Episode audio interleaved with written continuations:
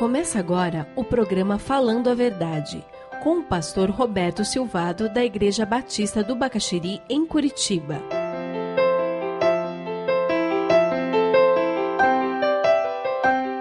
O primeiro mandamento é o desafio de todos nós, durante toda a nossa existência humana. Manter Deus em primeiro lugar manter o nosso relacionamento íntimo com Jesus relevante, significativo, pessoal, crescente.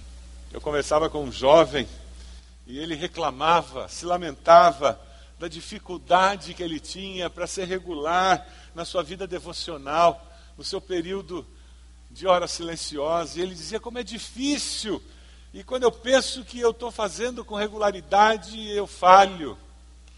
E eu dei um sorriso e eu disse: Eu tenho duas notícias para dar a você, uma boa e uma ruim. Qual delas você quer ouvir primeiro? E ele disse: Me conta a boa. Eu disse: A notícia é boa que você não está sozinho, eu também tenho essa mesma luta. E ele disse: Qual é a ruim, pastor? É que eu tenho 55 anos e eu continuo com a mesma luta. E nós vamos lutar com isso até o dia da nossa morte. Quando nós somos jovens, os prazeres da vida nos atraem. Nós queremos viver a vida intensamente, plenamente. A sensação é que nós não temos tempo suficiente para experimentar tudo. E o medo é que eu esteja perdendo alguma coisa de bom que a vida ainda oferece. E com isso nós substituímos Deus e deixamos que Ele não seja o primeiro. Aí nos tornamos jovens adultos, casamos. E agora os sonhos, as aspirações começam a estar muito focados nas ambições profissionais, que não são erradas, mas com muita facilidade nós temos que fazer tantos pós-graduações, tantos mestrados, temos que ampliar tanto a nossa empresa, que trabalhamos 24 horas por dia, não tiramos férias, e não temos mais tempo para vir à igreja, não temos mais tempo para Deus, porque eu tenho que fazer tanta coisa, eu tenho que trabalhar tanto, eu tenho que conquistar tanto, eu tenho que atingir tantos sonhos, tantas metas, que eu não tenho tempo de deixar Deus no trono da minha vida. E daí os anos passam e eu me torno adulto. E quando eu me torno adulto, eu começo a olhar a vida buscando mais segurança. Não balance o barco. O negócio é pensar na minha poupança, manter o salário num patamar melhor. Será que a minha aposentadoria vai dar conta? Casa própria. O que eu procuro é estabilidade. E o que eu quero saber é se o que eu tenho vai dar conta de quando eu chegar na terceira idade. É um contraste incrível com a juventude, porque se antes eu queria experimentar tudo, agora eu quero fazer tudo com o mínimo de novidades que eu possa ter. Porque segurança é tudo. E eu tiro Deus com facilidade do trono porque eu ponho no trono a minha necessidade de ter segurança e estabilidade. E os anos passam e eu chego na terceira idade. E com facilidade eu destrono o Senhor com um passado glorioso e só falo dele e não falo mais do Senhor. Tudo de bom que eu fiz, aconteci, conquistei, ou pior, eu encubro o Senhor com o meu remorso falando de tudo que eu deixei de fazer ou que podia ter feito. Na realidade, em todas as fases da vida, nós somos tentados diariamente a nos transformarmos em ateus na prática.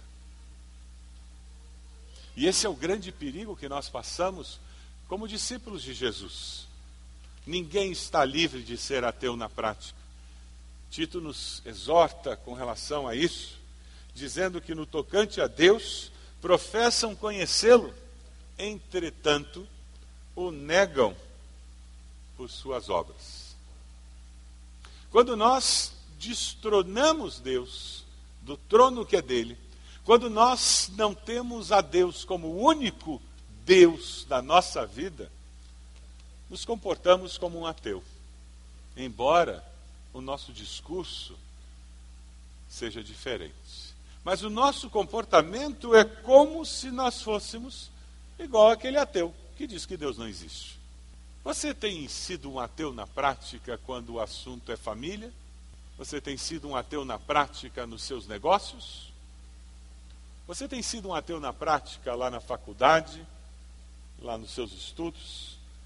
Você tem sido um ateu na prática quando a doença bate na sua vida? Você tem sido um ateu na prática quando você faz os seus sonhos, os seus planos? Ou você tem conseguido obedecer a esse mandamento e nas várias áreas da sua vida, você tem colocado Deus como seu único Deus. E você tem colocado Deus em primeiro lugar. Uma maneira de avaliar isso é olhando o extrato do cartão de débito e de crédito, o famoso canhoto do cheque, e descubra onde você gasta seu dinheiro. Pode ser que você descubra um Deus do consumo que está embutido lá, em que você gasta dinheiro. Quem sabe, hoje à tarde, dê uma olhadinha na sua agenda e veja onde você está gastando as suas horas. E quem sabe você descubra que você tem um outro Deus que não é o Deus verdadeiro, comendo as suas horas de vida e sendo prioridade na sua vida. Porque veja, o que o diabo faz conosco é gerar desequilíbrio na nossa vida. O que Jesus faz conosco é trazer equilíbrio na nossa existência. Quando Deus está em primeiro lugar, nós trabalhamos, nós temos lazer, nós descansamos, nós servimos ao Senhor na igreja, mas tudo de forma equilibrada. O primeiro mandamento traz equilíbrio para a nossa existência. É por isso que ele é o primeiro. Porque com ele no lugar devido, fica mais fácil seguir os demais. Deus é zeloso. Ele exige exclusividade. E esse é o mandamento de exclusividade. Quando surge uma crise, você confia em superstições? Você deixa alguém sair por uma porta que não entrou na sua casa? Porque se sair por outra porta, a pessoa leva a sorte, viu? Ter Deus em primeiro lugar é não confiar em superstições de cor, ditados populares, Coisas que muitas vezes estão tão arraigadas em nós que nós nem percebemos. Simpatias como colocar a fitinha vermelha no pescoço da criança.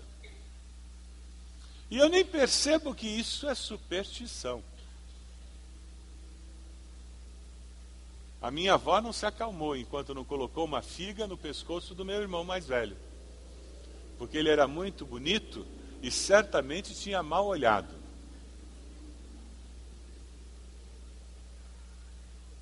A minha mãe deixou, é a primeira vez que a minha mãe deixou ele com a minha avó. Quando ela voltou, ela disse: Está vendo bem que eu falei. Quando você saiu daqui, eu botei a figa no pescoço dele. Olha a figa. Sabe o que aconteceu com a figa? Rachou. Sabe o que significa? Tinha mal olhado. A figa protegeu o meu irmão do mal olhado. O diabo é astuto, gente.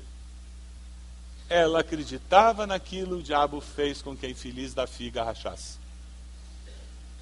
Para que a superstição da minha avó fosse confirmada e ela ficasse escrava daquela superstição. Quando nós colocamos Deus em primeiro lugar na nossa existência, nós estamos libertos disso. Você ouviu o programa Falando a Verdade. Se você deseja receber a cópia desse programa, envie um e-mail para falandoaverdade@ibb.org.br ou pelo telefone 41 3363 0327, dizendo o dia em que ouviu esse programa.